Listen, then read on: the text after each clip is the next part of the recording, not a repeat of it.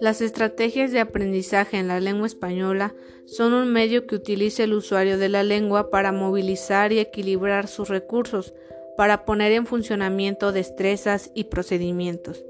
Durante el proceso de aprendizaje necesitamos planificar, valorar nuestras necesidades y objetivos, o autoevaluarnos para controlar y ser conscientes y responsables de nuestro propio aprendizaje.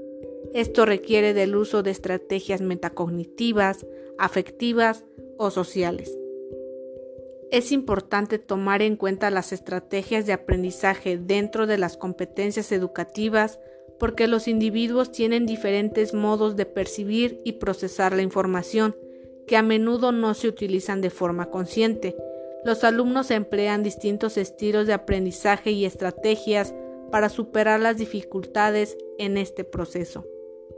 Las estrategias de aprendizaje no solo entrenan la capacidad de aprender y resolver problemas, sino que esto en sí mismo implica el desarrollo intelectual del estudiante, la potencialización de sus habilidades, entendiéndose estas como estructuras flexibles y susceptibles de ser modificadas e incrementadas. La finalidad del maestro implica el diseño de un curso específico a partir de un detallado análisis de necesidades, con un enfoque basado en la comunicación y centrado en la adquisición de una determinada competencia, mediante la aplicación de estrategias apropiadas. Por otro lado, la finalidad del alumno es incrementar con fluidez y espontaneidad e interpretar información oral y escrita.